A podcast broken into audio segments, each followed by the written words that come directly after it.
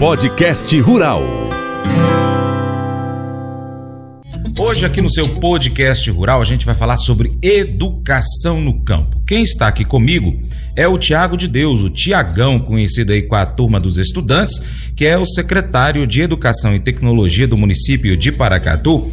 E a gente vai trazer aqui o que, que aconteceu em 2023 e também o que, que deve acontecer em 2024 aí com relação à, à educação municipal aqui, com todas as atividades voltadas a, ao setor aí, dos alunos, né, os estudantes do nosso município aqui.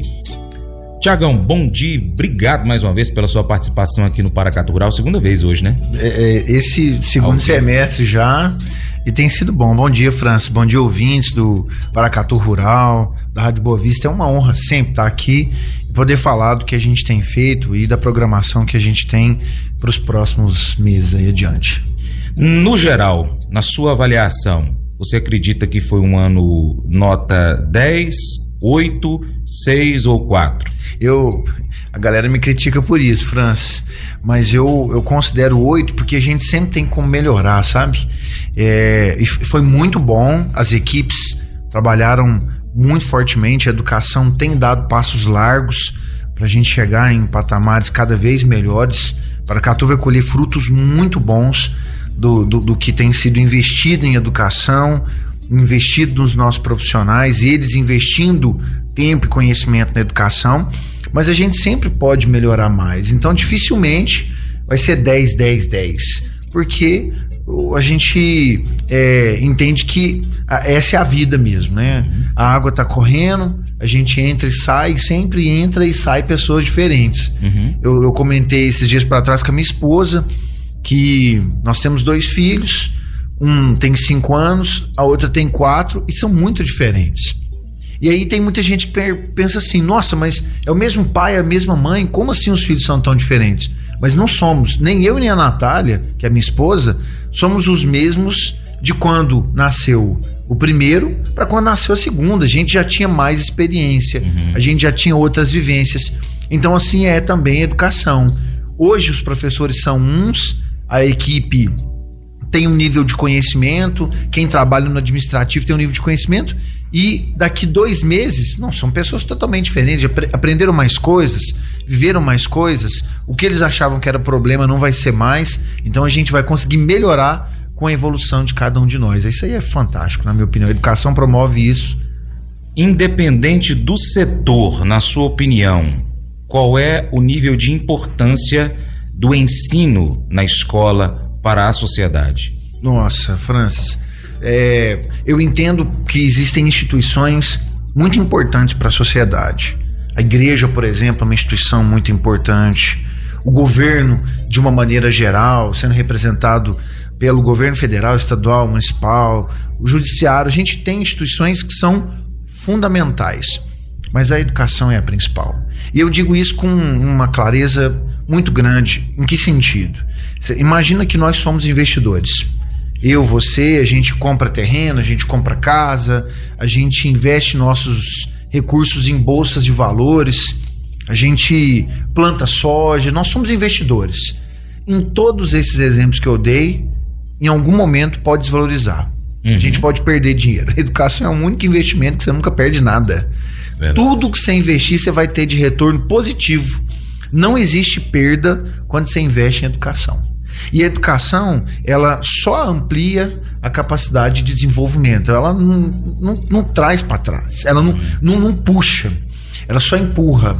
Porque para a gente desenvolver tecnologia, para a gente desenvolver ciência, melhorar a capacidade de produção, é, relacionamento interpessoal, numa formatura ontem, eu fiquei encantado com uma turma especificamente, eu não, não preciso citar. Nós fizemos um, um movimento muito grande para formar os nossos alunos no centro administrativo. Foram eventos lindos, segunda, terça, ontem.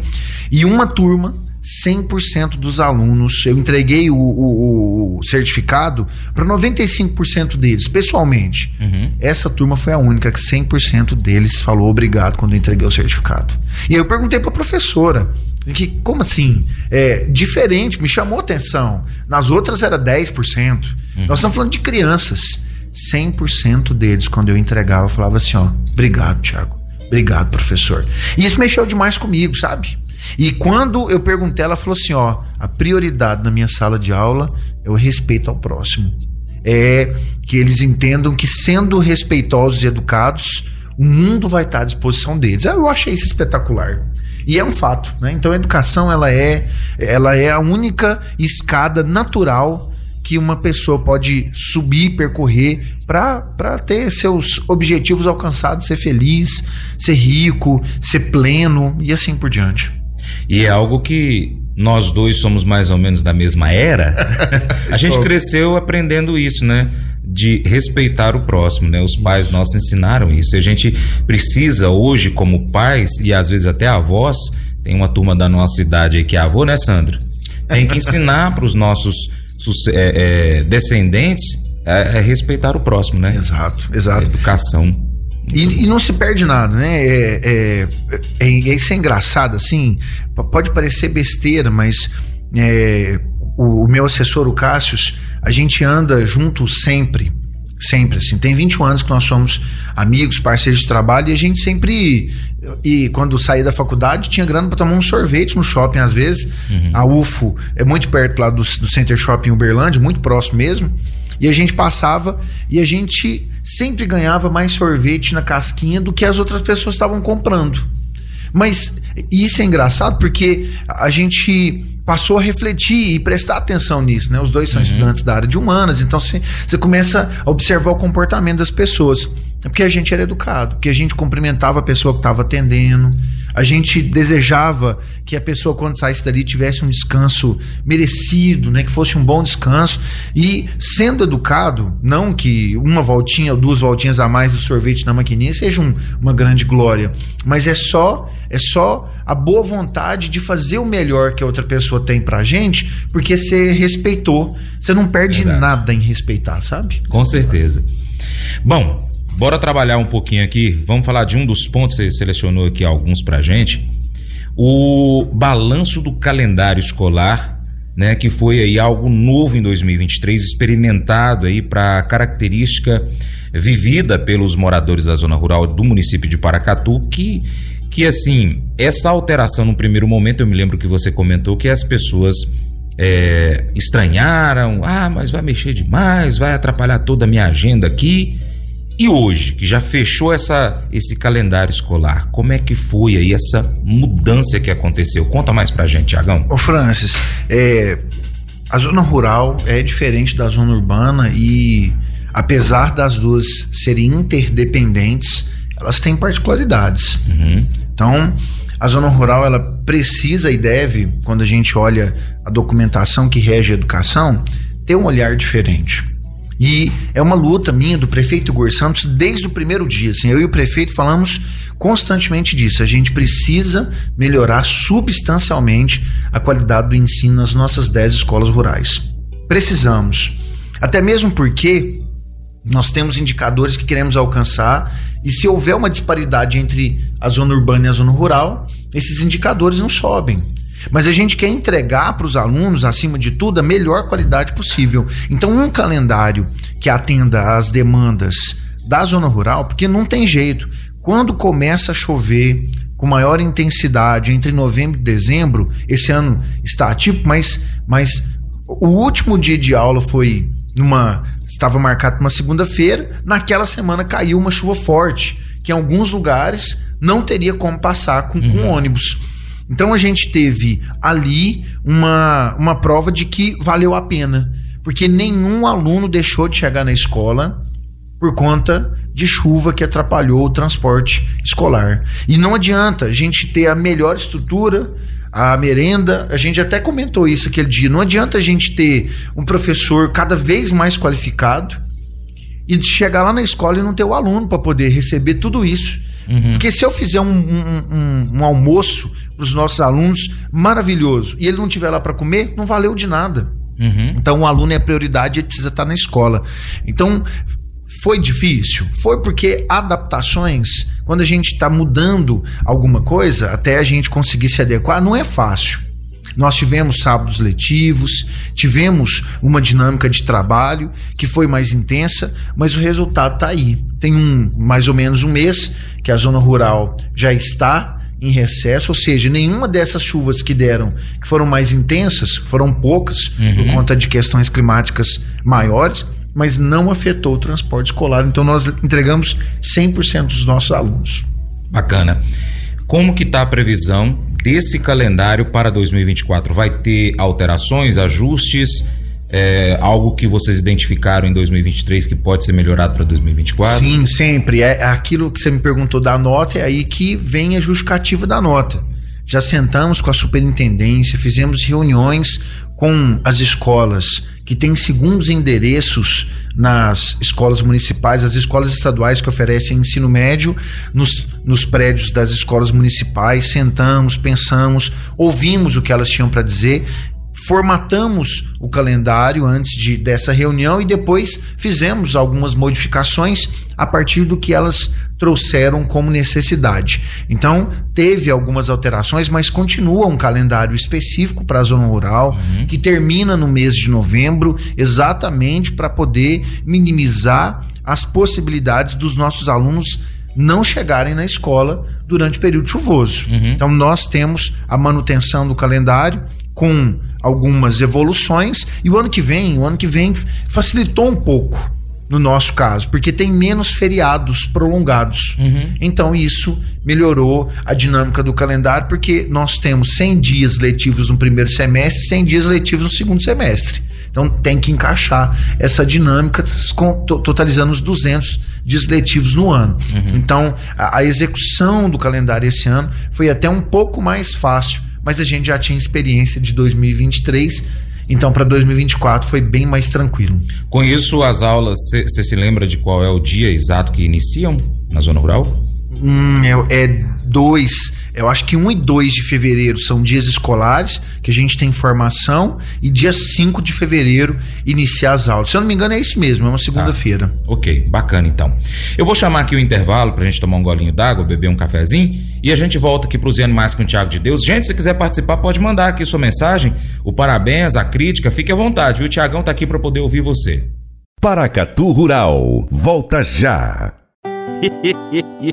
Mas eu vou dizer uma coisa pra você, viu? É, se quiser colocar propaganda sua aqui nesse programa, ó, eu vou dizer um negócio, você vai ter um resultado bom demais, senhor. É isso mesmo, é facinho, facinho, senhor. Você pode entrar em contato com os meninos ligando o telefone deles, é o 38, é o 99181 0123, bem fácil. É muito bom porque aí a sua empresa vai sair dentro de um programa que é ligado aí ao homem para mulher do campo. É nós que vai estar tá assistindo e também vai ver sua propaganda. É bom ou não é, só? Podcast Rural. Quem está proseando comigo aqui é o Tiagão, Tiago de Deus, secretário municipal de Educação e Tecnologia. A gente está proseando aqui sobre as ações do município de Paracatu é, voltadas à educação no campo, né?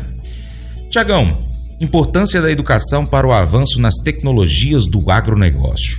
Não tem como hoje a gente ir para o campo sem estudo, sem conhecimento, sem aprendizado. Para eu poder apresentar esse programa aqui, eu tenho que estudar. Sem dúvida. Imagina para quem vai operar uma máquina que até quando eu era moleque, meu pai tinha um trator, eu sabia ligar, dar a volta. Hoje eu não faço ideia como é que faz para ligar uma máquina dessa, a não ser girar a chave, agora movimentar, sair do lugar. Acho que até para girar a chave hoje tem segredo. Eu imagino que tem. Então quer dizer, a gente tem que ter conhecimento, tem que ter conteúdo na cabeça, que é um bem que ninguém tira, né? É isso. A, a questão da tecnologia para o agronegócio ela é fundamental. Hoje a Secretaria de Educação e Tecnologia pensa muito nessa realidade de desenvolver cada vez mais a condição de acesso às tecnologias para atender o mercado de trabalho. Não só porque os alunos precisam cada vez mais terem aulas que envolva acesso tecnológico, mas porque eles vão precisar disso no mercado de trabalho deles. E às vezes, França, a gente fala de tecnologias, a gente está pensando em drone de monitoramento da produção, nós estamos pensando em sistema de irrigação muito complexo. E isso também é muito importante, obviamente, cursos especializados nessas áreas vão trazer as ferramentas que as pessoas precisam. Mas quando a gente fala da educação básica, saber uma condição básica de tecnologia para o campo pode ajudar na produção da agricultura familiar daquela criança que está lá uhum. estudando na escola do campo. Eu, eu me recordo de um filme, O Menino que Descobriu o Vento. Não sei se você já assistiu, é uma Não. dica fantástica para quem está nos ouvindo aí, para quem está acompanhando o nosso podcast. O, o, filme demonstra umas dificuldades de produção num país da África em que o garoto, ele, por leitura, por estudar, vai montar com sucata um, um, um catavento para poder bombear a água e tirar a água do subsolo num poço e irrigar a produção lá da comunidade onde ele morava. Eles estavam passando fome, tinha sido um ano que tinha tido uma seca prolongada. E você pensa assim: o, o menino teve que inventar do zero algo que já existia, mas ele não sabia que existia. Uhum. E a partir da leitura do que ele estudou, ele teve acesso a essa informação. Se não fosse a leitura, se não fosse o estudo, ele não teria desenvolvido a tecnologia. Então, um sistema simples de irrigação para uma horta, por exemplo, já é tecnologia. Sim. Já é uma evolução. Então, a condição de tecnologia para o campo, ela amplia inclusive o conhecimento de como produzir melhor, como produzir mais em menor área, aproveitar melhor, por exemplo, região de encosta, aplicando técnica de curva de nível. Ou seja, quando a gente fala do que hoje, educação quer hoje, ela quer desenvolver as possibilidades para a criação de mais empregos, para a evolução tecnológica do agronegócio, mas também expandir o que a agricultura familiar pode fazer dentro das propriedades para gerar mais renda, para gerar mais consumo, considerando que o comércio de Paracatu vende também para essas pessoas do campo. Uhum. Quanto melhores e organizadas financeiras elas tiverem, melhor vai ser a dinâmica econômica da nossa cidade. Então é isso, é a, é a educação impactando em todos os setores, econômico, cultural, porque as pessoas vêm para a cidade vão ter mais acesso ao que a cidade tem para oferecer em âmbito cultural. Quanto uhum. mais a gente fizer isso,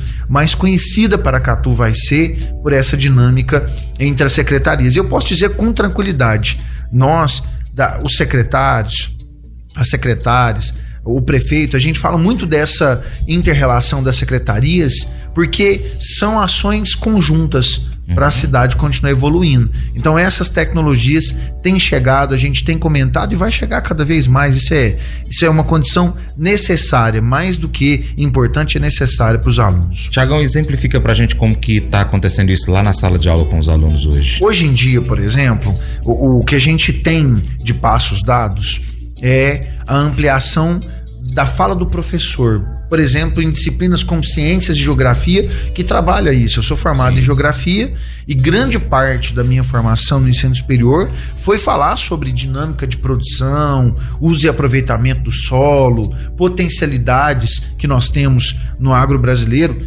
Isso eu estudei na faculdade. Uhum. Então, é possível um professor de geografia levar para o nosso aluno, como tem levado, essas experiências, esses olhares. Tem disciplina de horticultura nas escolas de zona rural que vão ampliar a forma de como produzir, como isso ser desenvolvido em casa.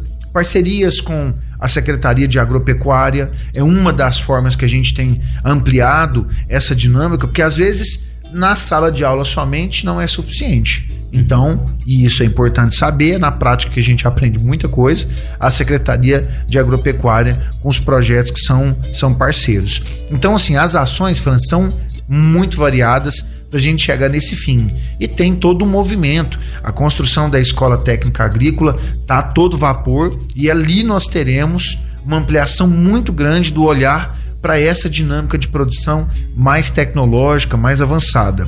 Com técnicas avançadas, talvez sem uso de nenhuma tecnologia. Porque quando fala tecnologia, o que, que todo mundo pensa? Computador, drone, um trator 100% novo. Não, não é assim. Quando a gente fala de tecnologias, logicamente que está inserido. Mas a tecnologia ela envolve também técnicas de aplicação. Você mesmo falou, você tem lá um trator gigantesco. Se você não souber ligar e técnica para pilotar, você vai passar em cima da sede, você, é. não, você não vai dar conta de tirar ele do lugar. Então, com técnicas avançadas, nós vamos conseguir aumentar muito a capacidade de produção, não só no agronegócio de uma maneira geral, mas na agricultura familiar, que vai render muito para a população. Verdade. No mês passado eu tive a oportunidade de acompanhar o Álvaro e o Carlos Henrique lá é, numa, numa aula, né, em sala de aula aqui no Delano Brochado, com os alunos de, de técnica de, de, de agropecuária. E eles, é, naquele momento, tiveram a, aula, a aula da importância da mata ciliar. Uhum. E, e, hoje, as tecnologias in, é, desenvolvidas com relação a, a essa preservação do, do, leito do rio, né, da, das veredas, pôde então desenvolver técnicas para que você saiba o quanto, no mínimo, precisa deixar de uma mata ciliar, que é aquela mata que fica em volta do rio, de uma margem e na outra, e também ao redor de uma vereda ou de uma nascente. E ali a gente pôde entender o quanto isso é importante, porque os alunos estavam ávidos pelo conhecimento.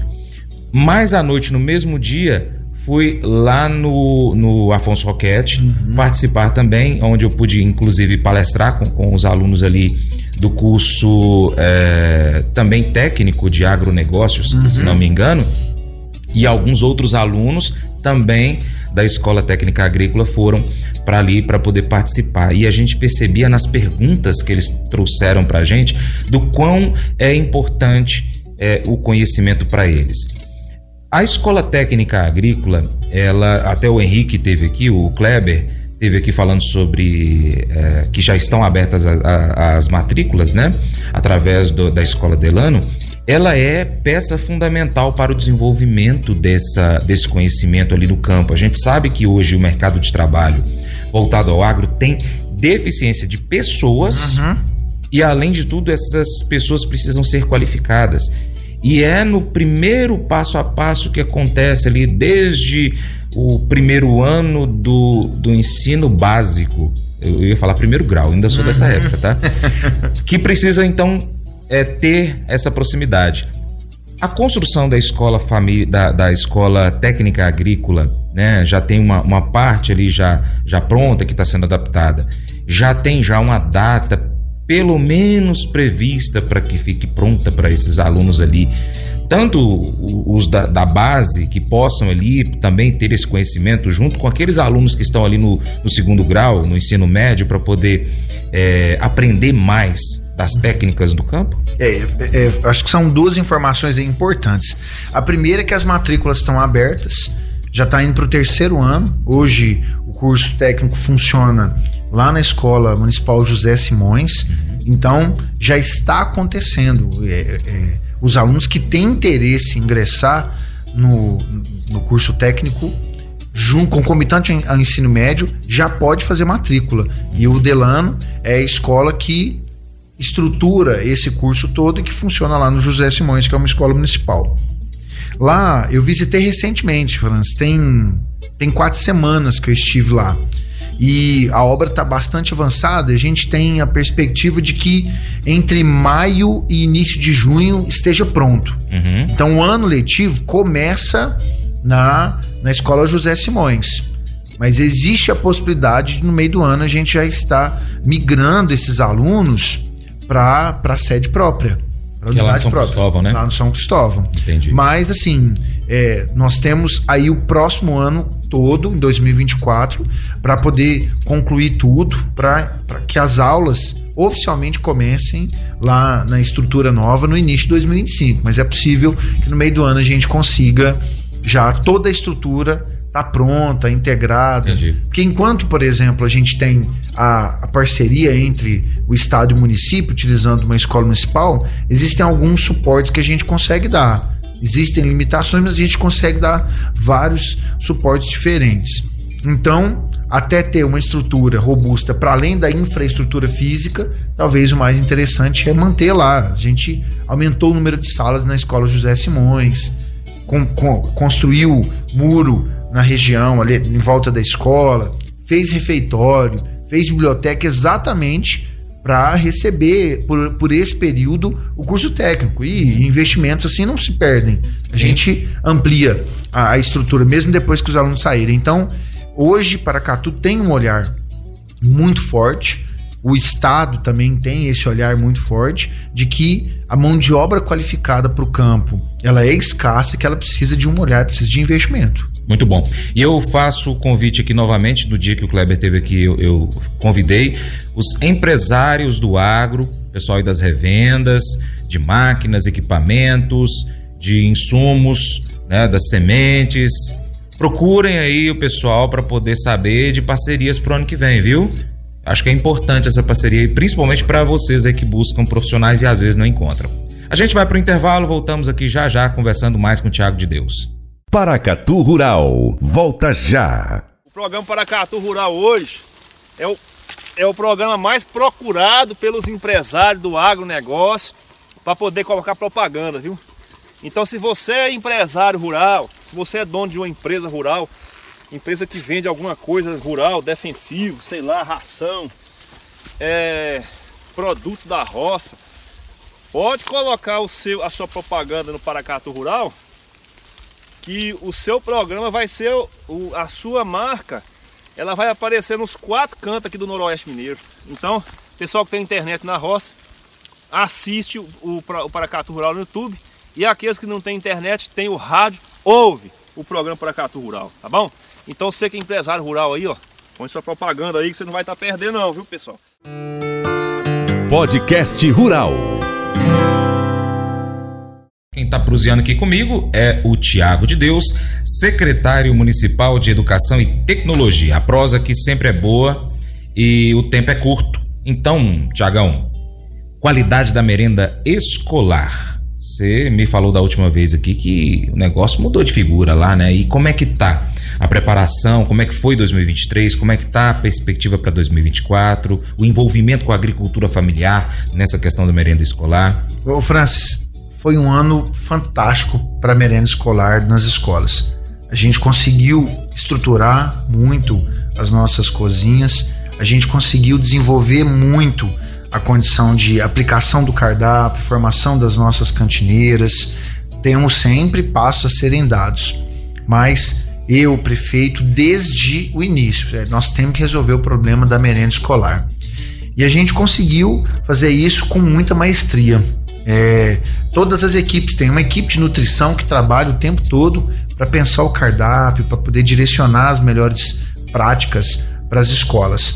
A questão de alimentos, a gente tem buscado cada vez melhor qualidade. Assim, quando chega o, o, a compra, né? Porque a gente compra por licitação, quando chega, as meninas da nutrição inspecionam e se a qualidade não for boa, devolve. Uhum. Devolve, a gente, a gente devolve quando a qualidade do produto não é boa.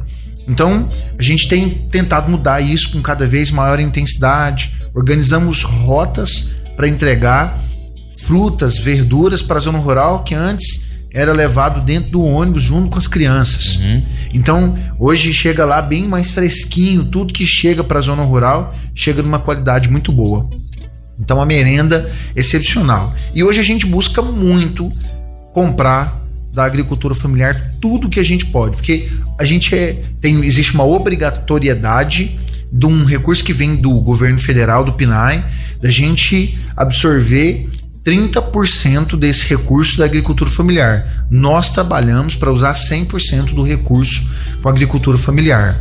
Na, nas últimas duas semanas, eu e o Caio, secretário de Agropecuária, nós estivemos juntos em algumas visitas, estudando possibilidades para o ano que vem ampliar ainda mais a compra da agricultura familiar. Para isso, a gente tem que ter por parte da agropecuária investimentos em projetos que ampliem a produção, com a certeza de que a Secretaria de Educação vai conseguir comprar das uhum. cooperativas, dos produtores, porque a, a gente está falando de, de produção orgânica, a gente está falando, nesse caso, de merenda escolar que vai ser de qualidade, porque aquilo que vem do campo já direto ali uhum. para nós é, a qualidade é espetacular. A gente estava, por exemplo, estudando as possibilidades de expandir a capacidade de produção de frutas para produção de polpa de fruta para as escolas, porque os nossos alunos bebem suco de polpa da fruta. Sim. É, não, não é suco de saquinho, é, é quali e é polpa produzida aqui no nosso município. Então a gente tem esses projetos para ampliar e a gente quer gastar o 100% do recurso e mais se a gente conseguir, se tiver produto para a gente comprar da agricultura familiar. Faz muito sentido. É aquilo que a gente falou antes. É ter o recurso circulando dentro do município de Paracatu, gerando renda, gerando consumo. Bacana. Pra gente isso é espetacular. Tá, e você, produtor rural que interessou, busca mais informações lá na prefeitura, vai na Secretaria de Agropecuária para poder saber. Fala, ó, eu vi o Tiagão lá falando negócio, negócio lá de merenda escolar. Aí eles vão te dar todo o encaminhamento. O, a Secretaria de Educação tem trabalhado muito junto à Secretaria de Agropecuária, como você acabou de falar aqui agora. Além desse, desse trabalho aí de ampliar a produção, que mais que vocês têm trabalhado em conjunto? Ô, Francis, a Agro Paracatu, a Agro Paracatu, por exemplo, é um exemplo de sucesso de empreitada desse governo. Uhum. Isso não, não tem como negar, a gente já organizou três, é, três Agro Paracatu e em todos os anos a gente teve aumento do número de alunos que participou. Esse ano foi lá no Parque de Exposição, a gente teve a participação massiva dos nossos alunos com destaque, com prioridade para alunos de zona rural. Lógico que os nossos alunos de zona urbana também tiveram espaço, mas porque a realidade é que eles vivem lá. E por que trazer? Tem, tem gente que fala assim: ah, olha o que eu já escutei, Francis, tá passeando com os alunos. Não, a gente está mostrando para eles o que pode ser na propriedade da família deles se eles tiverem conhecimento, Uhum. se eles tiverem a, a vontade de buscar novas soluções. Então eles vão ali, vão ver trator, vão ver sistema de irrigação, vão ter palestra, vão ser bem recebidos, vão ver organização. A organização em si já é algo que é louvável. Então nós temos projetos como esses de parceria para que a Secretaria de Agropecuária consiga influenciar de alguma maneira positiva os nossos alunos a querer permanecer no campo, a produzir, porque se, se- se o pessoal da cidade pensar e entender, é a produção do campo que mantém a nossa mesa farta. Sem a produção lá no campo, sem quem está produzindo na grande, na média, na pequena propriedade, não tem comida. Não, até tem. Cara. É, é verdade. Muito cara. Muito caro. O que é a realidade de país desenvolvido, por exemplo. Então, assim, se nós temos a possibilidade de desenvolver mais a produção da zona rural, nós vamos fazer. E estamos fazendo, assim, é, primeiro com o Léo, secretário de, agro- de agropecuária na época, quando deu início a Paracatu, agora com o Caio, e ano que vem a gente vai ter mais alunos, mais eventos voltados para informação desses alunos, para ampliar aquilo que eles sabem o que eles podem saber e aplicar na zona rural. Então, eu vejo um cenário muito positivo, assim. Bacana. Muito positivo. Bacana. Tiagão, infelizmente nossa prosa está chegando no final aqui, mas é, eu quero deixar aqui o agradecimento tá, do Paracatu Rural, da Rádio Boa Vista FM, pela sua participação de hoje, pela outra participação também que você teve ao vivo, e deixar aqui para 2024 os microfones ligados para as secretarias todas da prefeitura, né, principalmente aí para aquelas que estão diretamente ligadas ao campo, como é o caso da agropecuária, da Secretaria de Transportes, da Secretaria de Educação e de todas as outras secretarias de esporte, né? A gente sabe que tem eh, eventos esportivos também na zona rural. Enfim, tudo aquilo que vocês precisarem passar de informação para a zona rural do município de Paracatu, do, do município de Paracatu, o Paracatu Rural está aqui de microfones ligados, a gente sempre, seja uma participação ao vivo como essa de hoje aqui, ou apenas um recado rápido de um minuto. A gente tem o WhatsApp aí que a gente pode estar usando para poder transmitir essas informações. Fique à vontade agora para deixar o seu bom dia para os alunos da zona rural, os professores, os servidores, todos eles também para os pais dos alunos, enfim, fique à vontade agora. Francis, obrigado, pessoal que acompanhou a nossa conversa. Um grande abraço aos nossos profissionais da educação, cantina, SE, os nossos vigias, os professores, supervisores, as equipes de direção. Um grande abraço. O pessoal da Zona Rural já está de férias há quase um mês, então aproveitem esse momento para descansar voltem com energias renovadas, porque a gente precisa tê-los ano que vem com um gás total, porque nós vamos ter um ano com ainda maior desenvolvimento da educação no campo, com reformas voltadas para escolas de zona rural. Então, assim, nós temos um trabalho sendo pensado com cada vez maior celeridade para entregar a melhor estrutura para os nossos alunos. E dizer que é, a gente precisa do apoio das famílias no campo, viu, Francis? Acho que é o último recado aqui tê-los conosco, nos ajudar nos projetos. A gente tem ano que vem a necessidade de conseguir finalizar um projeto e melhorar esse projeto junto com o Ministério Público, que é o nosso parceiro, sobre a questão da coleta seletiva e reciclagem. A zona rural é o nosso grande foco para poder ajudar nessa dinâmica, para melhorar a condição de renda das escolas, das usinas que fazem né, a triagem e a reciclagem aqui na cidade. Então, é um projeto que a gente quer muito dar sequência, Bacana. porque faz muito sentido e levar recursos para as escolas ampliar seus projetos de horta. Conta com a gente. Obrigado, eu agradeço. Bom dia para você e para todos da prefeitura. Mas eu vou dizer uma coisa pra você, viu? É, se quiser colocar propaganda sua aqui nesse programa, ó, eu vou dizer um negócio, você vai ter um resultado bom demais, senhor. É isso mesmo, é facinho, facinho, senhor. Você pode entrar em contato com os meninos ligando o telefone deles, é o 38, é o 991810123, bem fácil. É muito bom porque aí a sua empresa vai sair dentro de um programa que é ligado aí ao homem para mulher do campo. É nós que vai estar tá assistindo e também vai ver sua propaganda. É bom ou não é?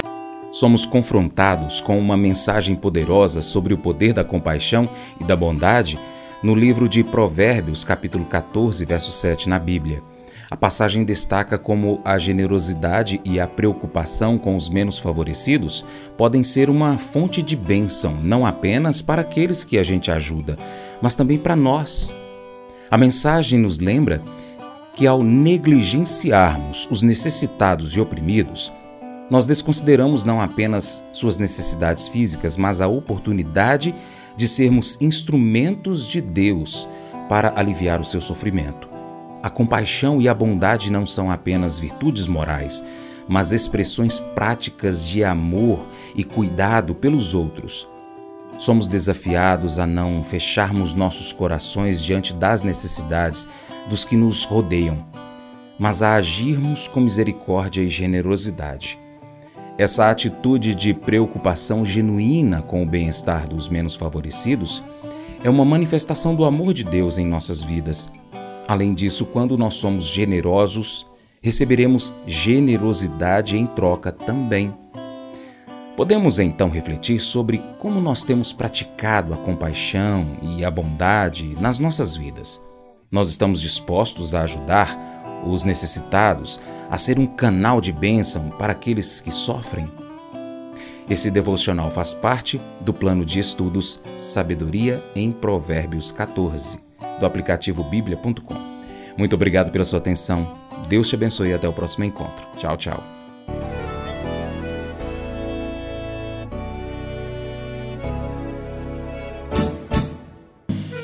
Acordo de manhã para prosear no mundo do campo, as notícias escutar.